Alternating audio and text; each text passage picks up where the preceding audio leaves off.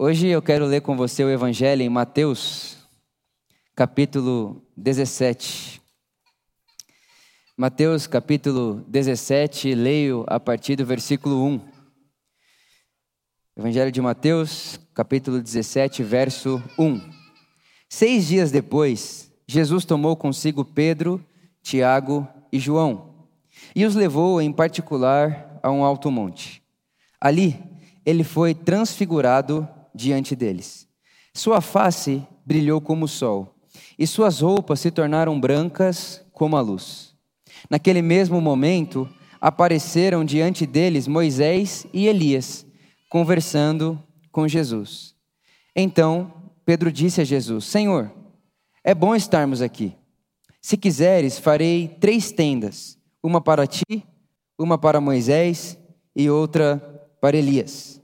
Enquanto ele ainda estava falando, interessante essa fala, enquanto ele ainda estava falando, uma nuvem resplandecente os envolveu, e dela saiu uma voz que dizia: Este é o meu filho amado, quem me agrado. Ouçam-no. Ouvindo isso, os discípulos prostraram-se com o rosto em terra e ficaram aterrorizados.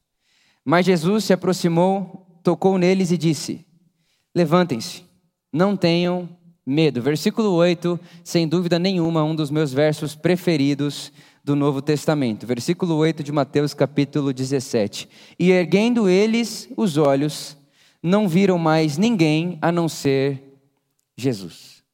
Vou ler mais uma vez o versículo 8. E erguendo eles os olhos, não viram mais ninguém a não ser Jesus. Amém. Erguendo eles os olhos, não viram ninguém a não ser Jesus. O que importa? A palavra de Deus. Agora, imagina comigo essa cena onde Pedro, Tiago e João, três judeus, crescidos dentro da tradição de Israel, que com certeza absoluta não só sabiam a importância de Moisés e Elias, mas reverenciavam essa presença. Eles, de repente, são convidados por Jesus a subir ao monte. Isso era algo comum na vida de Jesus. Jesus fazia isso, ele subia ao monte para orar. E aí, Pedro, Tiago e João estão ali, eles recebem esse convite e sobem no monte com Jesus. E de repente, enquanto Jesus estava orando, Moisés e Elias aparecem diante deles. Está tendo uma conversa aqui que, para um judeu, não há nada mais importante, não há nada mais memorável do que participar de uma conversa de Moisés, Elias e Jesus. E é interessante que o versículo 1 de Mateus capítulo 17 diz: seis dias depois. Ele está deixando claro para nós aqui que seis dias antes disso aconteceu algo que importa nesse texto. E o que aconteceu seis dias antes de Mateus capítulo 17 é aquele momento onde Jesus chega para os seus discípulos e pergunta assim para eles: Quem vocês dizem que sou? E o texto diz que Pedro responde: Tu és o Cristo. Aí Jesus olha para Pedro e diz: Não foi carne nem sangue que revelou isso aí para você, mas o meu Pai que está no céu, e sobre esta pedra edificarei a minha igreja. Seis dias antes desse acontecimento, é a primeira vez que Jesus fala de igreja. É a primeira vez que Jesus fala de igreja.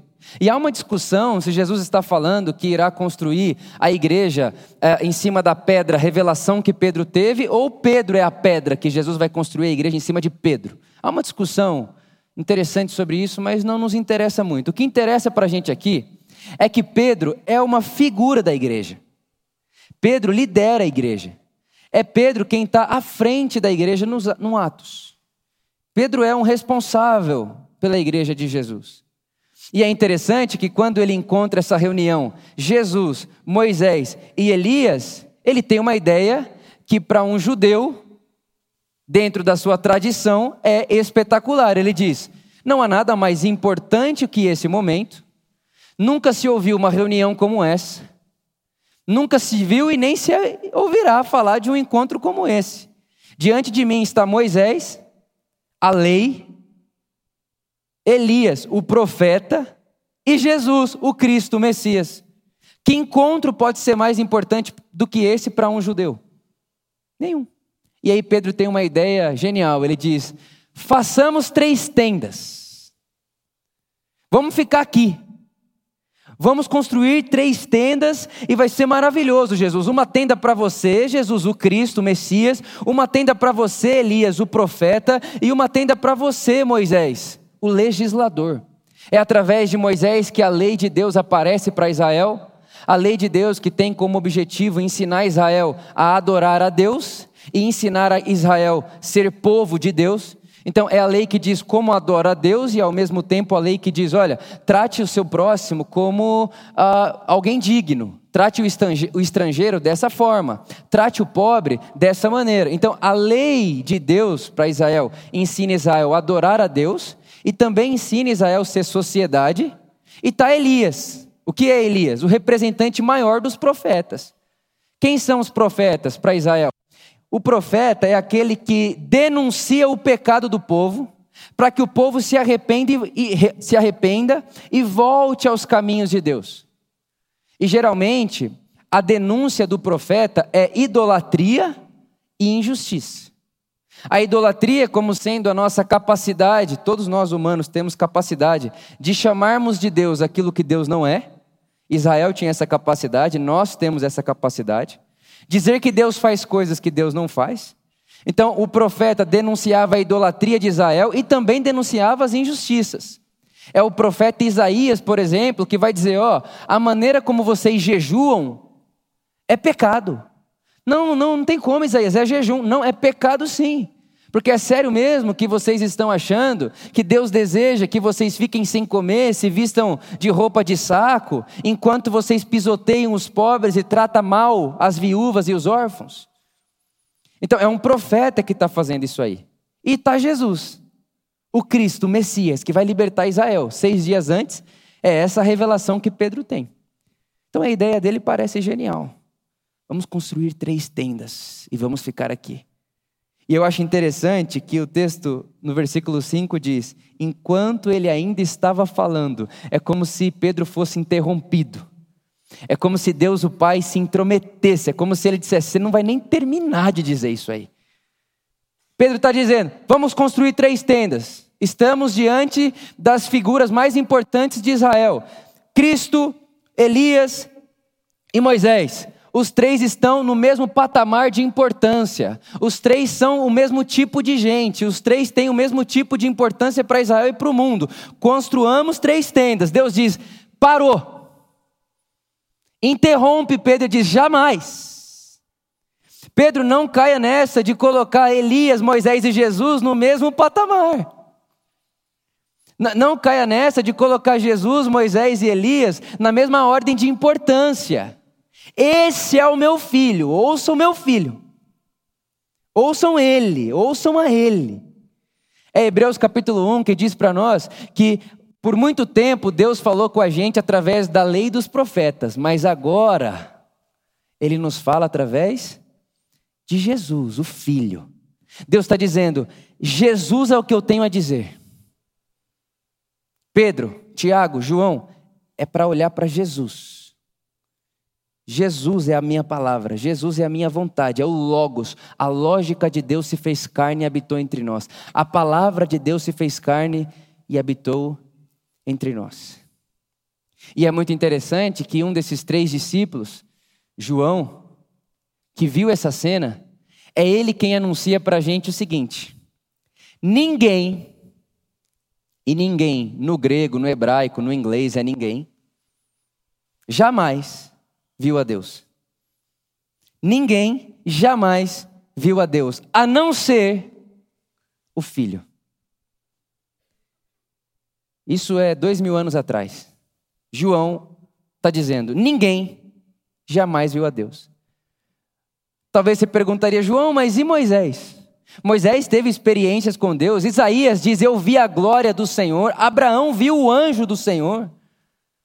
João diria: Ninguém jamais viu a Deus, a não ser quem encontrou-se com o Filho. Porque o filho só faz o que vê o pai fazer. O filho é a expressão exata do pai. Ninguém jamais viu a Deus. É como quem diz: depois de experimentar Jesus, a impressão que dá é que todas as outras experiências pré-Cristo são sombras. Essa semana agora que passou, nós fizemos o chá de fralda do Pietro. E eu fiquei muito feliz com a notícia quando soube, porque não sabia que teria. Minha irmã chegou para mim e falou assim: Vitor, a mãe fez dadinho de tapioca. E minha mãe está com uma receita de dadinho de tapioca que é divina. É uma coisa assim sensacional, insuperável, maravilhosa. E foi muito legal que minha irmã veio me contar isso, eu não sabia, porque o combinado era servir caldos. Estava frio. Quando minha irmã falou para mim, Vitor, vai ter dadinho de tapioca, tinha um amigo meu do meu lado. Eu olhei para esse meu amigo e falei: Você nunca comeu um dadinho de tapioca? Ele disse: Claro que eu comi, cara. Eu falei: Não comeu. Vitor, eu já comi. Dadinho de tapioca, aquele negócio que você come com geleia. Eu falei: Você nunca comeu um dadinho de tapioca. Hoje você vai comer. Porque a sensação que tive quando comi o dadinho de tapioca, receita da minha mãe, ao comer aquilo, eu falei: Não, se isso é dadinho, o resto não era. Eu penso que é mais ou menos isso que o João está dizendo. De depois de lidar com isso que eu estou vendo, e João é quem escreveu para nós em 1 de João capítulo 1, aquilo que os nossos olhos viram, aquilo que os nossos ouvidos ouviram, e aquilo que a nossa mão apalpou a respeito da palavra da vida. É como se ele dissesse: depois de ver o que vi, ouvir o que ouvi e tocar no que toquei, ninguém jamais viu a Deus. Você não tinha comido dadinho de tapioca, agora você vai comer. Esse sabor é tão único, é uma expressão tão única, é um gosto tão singular, é um olhar tão singular, é tão único, é tão dele, que tudo que não é isso é só sombra. Era um experimento. Você sabe que descobriram um tempo atrás que a lua não tem luz própria. Por muito tempo se olhou para a lua e falou-se: Olha que brilho maravilhoso que ela tem. Só que se descobriu no meio do caminho que a luz não brilha por si só. O que faz a lua brilhar é o sol. E é isso que está acontecendo aqui nesse texto. Deus está contando para o mundo inteiro que a lei e os profetas tiveram um brilho. E que pré-Cristo ali, eles eram guias, apontavam, direcionavam, conduziam.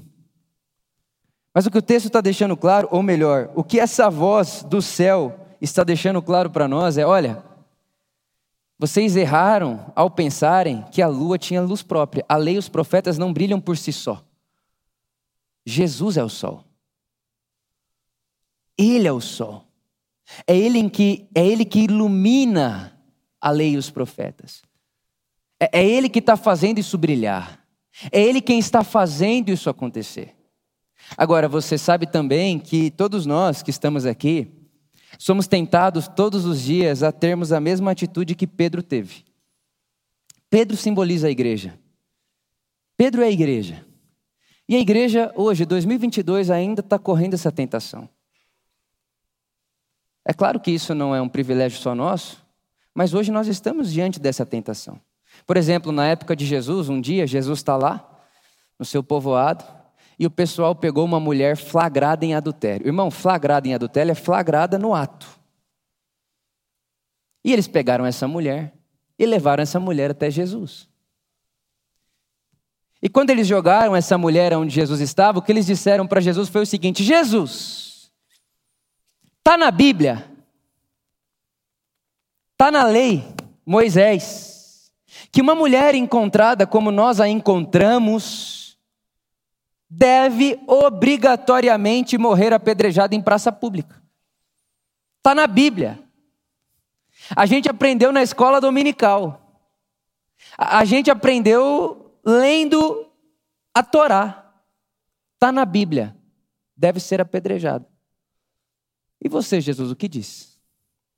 E aí é interessante que Jesus, o texto diz que ele fica agachado como quem escreve na areia. E eu acho bonito essas, essas entrelinhas do texto, porque ele está escrevendo na areia, João explica para a gente, ele está escrevendo na, na areia, mas não conta para a gente o que ele está escrevendo na areia. E eu penso que ele não conta de propósito, é como quem diz, não importa o que ele está escrevendo, porque a palavra de Deus não se fez texto na escrita, se fez carne. A palavra se fez carne. Então, não, não, ô Vitor, fique curioso com o que Jesus estava escrevendo na areia, mas pouco importa o que está escrito. Preste atenção no que a palavra vai fazer. E Jesus olha e diz: Tudo bem, quem não tem pecado, atire a primeira pedra, tranquilamente, sereno, sem perder a paz. E aí o texto vai dizer para nós que, começando do pessoal mais velho, eles começam a soltar as pedras e vão embora. E aí Jesus chega naquela mulher e diz: Alguém te condenou? Ela diz: Não. E Jesus olha para ela e diz: Nem eu. Também não te condeno. Vá e não peques mais. Eu sempre gosto de fazer esse parênteses. Não é um vai não peques mais, como quem diz, se você fizer de novo, da próxima vez eu sou o primeiro a tacar pedra. É não, vai não faça mais isso, porque olha onde isso aí trouxe você. Isso te faz mal. Jesus não está preocupado com o pecado em si, ele está preocupado é com a exposição que o pecado gera para mim e para você, e, e como ele nos deixa nu, envergonhados, culpabilizados diante da vida do outro. Jesus está dizendo: vai, não peques mais, porque pecar faz mal a você. Mas o argumento foi: está na Bíblia que deve ser apedrejado. Num outro momento, isso é muito interessante, acabei de falar para você algo que está em Moisés, está na lei. Um outro momento muito interessante, João e Tiago, eles julgaram que não foram muito bem recebidos numa cidade. Eles foram lá com Jesus, a cidade não recebeu eles bem. Aí eles estão saindo da cidade, então eles olham para Jesus e falam: Jesus, a gente teve uma ideia maravilhosa. A nossa ideia é fantástica. Que ideia que vocês tiveram? Vamos pedir para cair fogo do céu, acabar com essa cidade. E Jesus poderia olhar para eles e perguntar: Vocês aprenderam isso onde? E eles responderiam: Está na Bíblia. Está na Bíblia e a gente adora essa parte. Jesus está na Bíblia e é a parte que a gente sabe de cor. A gente adora esse negócio de Deus que bota fogo em quem não recebe bem a gente. Está na Bíblia onde? Está na Bíblia lá. O pessoal foi falar com Elias. Moisés, apedreja adulta. Elias. Aí Elias não gostou muito do tom que o cara falou com ele. Falou, fogo do céu. Pumba, morreu 50. Aí veio o outro. Pumba, fogo do céu de novo. Veio outro. É fogo para todo lado. E ele acabava com todo mundo que ele não queria com fogo. Aí João olha e diz: Está na Bíblia, Jesus, vamos fazer isso. É muito legal, a gente adora. Aí Jesus olha para eles e diz: De que espírito sois? Ou não sabeis que o filho do homem não veio para condenar o mundo, mas para salvar o mundo? Irmãos, há uma contradição gigantesca aqui. A contradição que há em tudo que eu estou dizendo é que dá para ser bíblico sem ser cristão. O que eu estou dizendo a você aqui hoje é que dá para ser bíblico e anticristo ao mesmo tempo. Dá para ser bíblico e apedrejar alguém. Dá para ser bíblico e manter um sistema de escravidão. Dá para ser bíblico e aprovar ações e reações machistas. Dá para ser bíblico e homofóbico. Mas não dá para ser cristão e apedrejador de pessoas. Não dá para ser cristão e racista. Não dá para ser cristão e machista. Não dá para ser cristão e homofóbico. Não dá. Dá para ser bíblico, mas cristão não. Dá para ser bíblico, mas seguidor de Jesus não. E, e é muito interessante isso, porque quando nós lemos a história da nossa comunidade, da igreja de Jesus, da tradição da igreja de Jesus, em Atos, quando as pessoas olham para a igreja, elas dão um apelido para as pessoas que estão na igreja. E o apelido que elas dão para as pessoas que estão na igreja é, é o seguinte: cristão. Na época era um xingamento, era uma zoeira. Cristão era um pequeno Cristo, pequeno Jesus. E na cabeça deles é assim: isso aí são pequenos Jesus. E se o Jesus mor, morreu na cruz, isso aí não vai durar muito, não. Só que, infelizmente, nós fomos nos tornando o povo do livro. A gente não, a gente não é o povo do livro. Eles diziam: está aí uma comunidade de cristãos, pequenos Jesuses, que estão no caminho. Que caminho? O caminho do Cristo. O caminho de Jesus. Então, quando Jesus aparece, irmãos, quando eu vejo Jesus, quando eu encontro Jesus, quando, quando eu olho para Jesus, Jesus me salva. Mas, mas, ele me salva, eu sei quando eu falo me salva, numa igreja evangélica 2022, parece que ele me salva do inferno e daquele inferno que arde para sempre. Esse Deus que faria um negócio desse, que já é completamente estranho ao Deus revelado em Jesus, mas ok, papo para outra hora. Mas ele me salva do inferno, da eternidade no inferno. Não, o que eu estou dizendo é que quando eu vejo Jesus, Jesus me salva da minha capacidade de ser bíblico construindo deuses à minha semelhança, para construindo deuses à minha semelhança com a Bíblia aberta, eu fale para você biblicamente que Deus quer aquilo que o Vitor caído e pecador deseja. E se eu consigo convencer você biblicamente de que Deus quer o que o Vitor quer, ganhei o jogo da religião. Porque agora você faz o que eu quero que você faça e diz para o outro ainda: Não, estou fazendo isso biblicamente. Porque está na Bíblia. Está na Bíblia. Jesus me salva de construir ídolos biblicamente semelhantes a mim. Porque se eu quero ter escravo, se eu tenho um desejo e eu quero ter escravo, eu consigo ter textos bíblicos que me respaldem biblicamente. Eu prego para vocês biblicamente o porquê biblicamente eu posso ter escravos. Se eu quiser ser homofóbico, eu tenho textos que me dão autonomia de pregar o texto bíblico para você e dizer, gente, eu estou com a Bíblia na mão e eu estou dizendo para vocês, sim, nós temos que ser homofóbicos. Inclusive, um amigo meu contou para mim esses dias atrás que ele estava faz... ele fazendo um seminário e pensa só, o cara tem sonho de ser pastor, foi fazer seminário e o professor dele falando lá sobre a Bíblia e tudo isso e ele disse o seguinte: uh, eu não tenho direito de não ser homofóbico quando eu abro a Bíblia e leio esse texto. Porque está na Bíblia. Só que aí o que é esse cara? Esse cara adora ser homofóbico. Então o que ele faz? Acha um texto que respalde sua homofobia e descanse nele. Ele ameniza sua consciência e serve de muleta para você não andar manco. Então dá para ser bíblico e não ser cristão. Dá para ser bíblico e ser anticristo inclusive. Dá para ser bíblico pintando um Deus que se parece comigo, que deseja o que eu desejo. Ao invés de ser do, do caminho de Jesus, para que eu não faça de Jesus a minha semelhança, mas para que no caminho de Jesus eu vá me transformando à semelhança dele. Isso é ser cristão.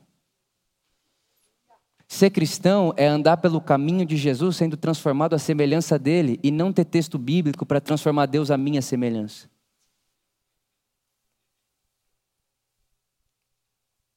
Irmãos, o que diferencia um aglomerado. Por exemplo, a Por Amor. A Por Amor, por uma pessoa que estuda, por exemplo, sociologia ou ciências da religião, poderia dizer o seguinte: a Por Amor, localizada em São Caetano do Sul, é um fenômeno sociológico religioso num contexto geográfico, num contexto cultural e social. Ponto. Para alguém que estuda as ciências da religião, isso que é por amor. É um, um fenômeno religioso, social, geográfico, localizado, ponto final. Agora, o que faz esse fenômeno se transformar em igreja? Não é o aglomerado. Não é. O que faz esse fenômeno que nós vivemos aqui, de nos reunirmos semanalmente, e estarmos conectados diariamente, ser igreja, é que cada gesto e cada ação dos indivíduos dessa aglomeração, cada gesto e cada ação das pessoas que se reúnem nesse espaço, está intencionalmente linkado, ligado, engajado em fazer memória de Jesus. Isso aqui deixa de ser fenômeno social quando nós que estamos aqui olhamos uns para os outros e dizemos assim: olha, o que nos faz estarmos aqui, o que nos linka a esse espaço, o elo que nós temos, não pode ser um fenômeno sociológico, um dominguinho legal, que eu venho aqui, tomo uma pílula que me deixa melhor, alivia minha alma, vou para casa, vivo uma semana normal. Não, o que me faz estar aqui com você e você comigo precisa ser esse nosso desejo, essa nossa intenção, esse intento da nossa alma de sairmos daqui para que quando nós estivermos vivendo nas nossas rotinas comuns, os nossos gestos façam memória de Jesus. Fazer memória de Jesus. Fazer memória de Jesus. Eu gosto muito dessa fala que tem sido repetida na boca do Ed. O Ed tem falado muito disso. Ele fala: o discipulado de Jesus é fazer caminho de Jesus, com Jesus do jeito de Jesus. Do jeito de Jesus. E quando discípulos que estão seguindo a Jesus, com a Bíblia aberta, estão orando por fogo do céu para queimar pessoas, isso não é jeito de Jesus. Então não é caminho de Jesus, não é discipulado de Jesus, é Bíblia, não Jesus. Dá para ser bíblico, mandar fogo do céu, mas não dá para estar tá no caminho de Jesus, do jeito de Jesus, pedindo fogo do céu. Agora, talvez se eu, se eu falar isso, foi engraçado que uma pessoa no chat hoje de manhã falou: se eu estou entendendo bem, o pastor está incentivando a gente a parar de ler a Bíblia. E de forma alguma. Minha família, minha esposa está aqui, são minhas testemunhas. Eu leio a Bíblia todo dia há anos. Todos os dias há anos. Sou a apaixonado. Tem livros do Novo Testamento que eu sei decorado, do primeiro verso ao último verso. Sou apaixonado nisso aqui. Só que o problema não é a Bíblia, é a leitura que fazemos dela. O problema não é a Bíblia, o problema é quando a gente quer colocar Moisés, Elias e Jesus na mesma tenda. É as palavras de Jesus em João capítulo 5. João capítulo 5, Jesus diz: O erro de vocês é que quando vocês abrem, abrem as Escrituras, vocês acabam na Escritura e não percebem que a Escritura fala de mim. A Escritura aponta para mim. É, é, muito interessante, eu termino contando isso para você. Hoje pela manhã eu estava fazendo minha liturgia devocional, os meus salmos. E enquanto eu estava ali orando os salmos, é muito interessante que no meio dos salmos, Davi está dizendo assim: Deus, obrigado porque você me ouve. Deus, obrigado porque você ouve minha oração. Deus, obrigado porque o seu amor faz com que eu seja escutado. E obrigado também, Deus, porque é você que pisoteia os meus inimigos. Eu dou risada, puxa. Falei, Davi, você estava com um bom coração, mas um pouquinho à frente veio o Cristo, que não é da ordem de Moisés e Elias, mas é o Deus que se faz carne. E quando esse Cristo apareceu, Davi, ele disse para a gente: Ame seu inimigo e ore por ele, porque o seu Pai que está no céu faz o seu sol brilhar sobre bons e maus. Mas infelizmente tem muita gente hoje que está aqui, ó. Deus, obrigado porque é você quem detona os meus inimigos e põe fogo naquela cidade e tal. Aí o Jesus está do lado, oi. Aí você diz, não, Jesus, dá licença, estou lendo a Bíblia. Jesus olha para você e fala, mas por que você está fazendo isso com essa pessoa? Por que você está considerando que essa pessoa vale mais que a outra? Por que, que você está excluindo essa pessoa e, a, e, a, e, incluindo a outra? Por que, que você está dividindo as pessoas desse jeito? Por que, que você está tratando o Deus assim? Ou por que, que você está tratando a si mesmo assim? Você diz, Jesus, dá licença, eu estou lendo a Bíblia, eu aprendi no seminário, eu aprendi no devocional. E Jesus está assim, oi. Desejo, irmão, para mim e para você, que ao abrirmos a Escritura, sigamos a luz da Escritura como a ciência seguiu a luz da lua e percebeu que a lua, a escritura, não tem luz própria. Ela está apontando o sol, o Cristo. E no caminho da luz que a escritura me aponta, no fim do caminho eu não encontro um outro livro. No fim do caminho eu encontro uma pessoa, porque Deus se fez carne e não texto.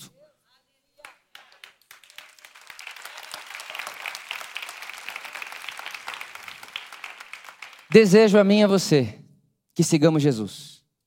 Que Jesus? O que está no livro. O que está no livro. Mas que não fica no livro. Que sai do livro como revelação espiritual. Porque a letra pela letra mata. Mas quando o Espírito põe vida na letra, nós bebemos, comemos, usufruímos, experimentamos, abraçamos, vemos, ouvimos, apalpamos a respeito da palavra da vida. Que o Espírito Santo ilumine a mim, a você e nos dê coragem para sermos o povo do caminho e não o povo do livro. Amém. Se você pode, fique de pé comigo no seu lugar. É que tenhamos coragem de ouvir Jesus dizendo a nós: Que espírito você é, pensando isso aí que você está pensando? Que espírito você está sendo, Vitor? De que espírito sois? Pensando isso, desejando isso, orando isso. De que espírito sois? Que tenhamos coragem de, ao ouvirmos Jesus dizendo de que espírito sois, de abandonarmos qualquer caricatura e característica que nós pensávamos sobre Deus, mas que nós não encontramos na face de Jesus. Deus é muito maior, Deus não pode caber em nada. Deus não cabe em nada. Mas daquilo que nós seres humanos podemos conhecer com a intelectualidade, com a mente, com o coração que temos, daquilo que se pode conhecer Deus está expresso em Jesus. Oro para que tenhamos muita coragem. Porque é preciso de coragem para você assumir que Deus não se parece com você caído. É preciso de muita coragem para assumir que Deus não se parece com você que você pintou em idolatria. Porque o que a gente quer mesmo é que Deus queira o que a gente deseja. O caminho de Jesus é simplesmente o inverso: é como é que eu posso passar a desejar aquilo que Deus deseja. Que seja assim, na minha vida, na sua vida. Amém. Amém.